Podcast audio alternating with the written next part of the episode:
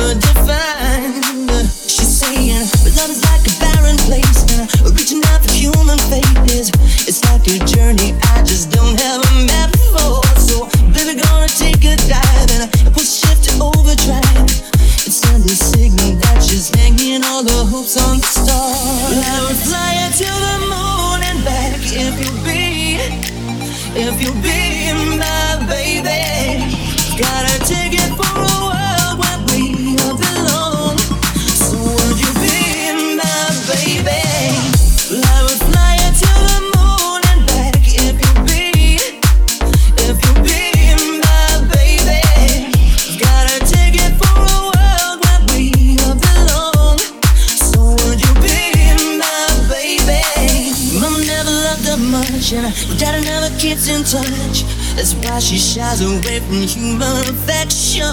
But somewhere in a private place, she packs a bag for outer space. And now she's waiting for the right kind of pilot to come. We're flying to the moon.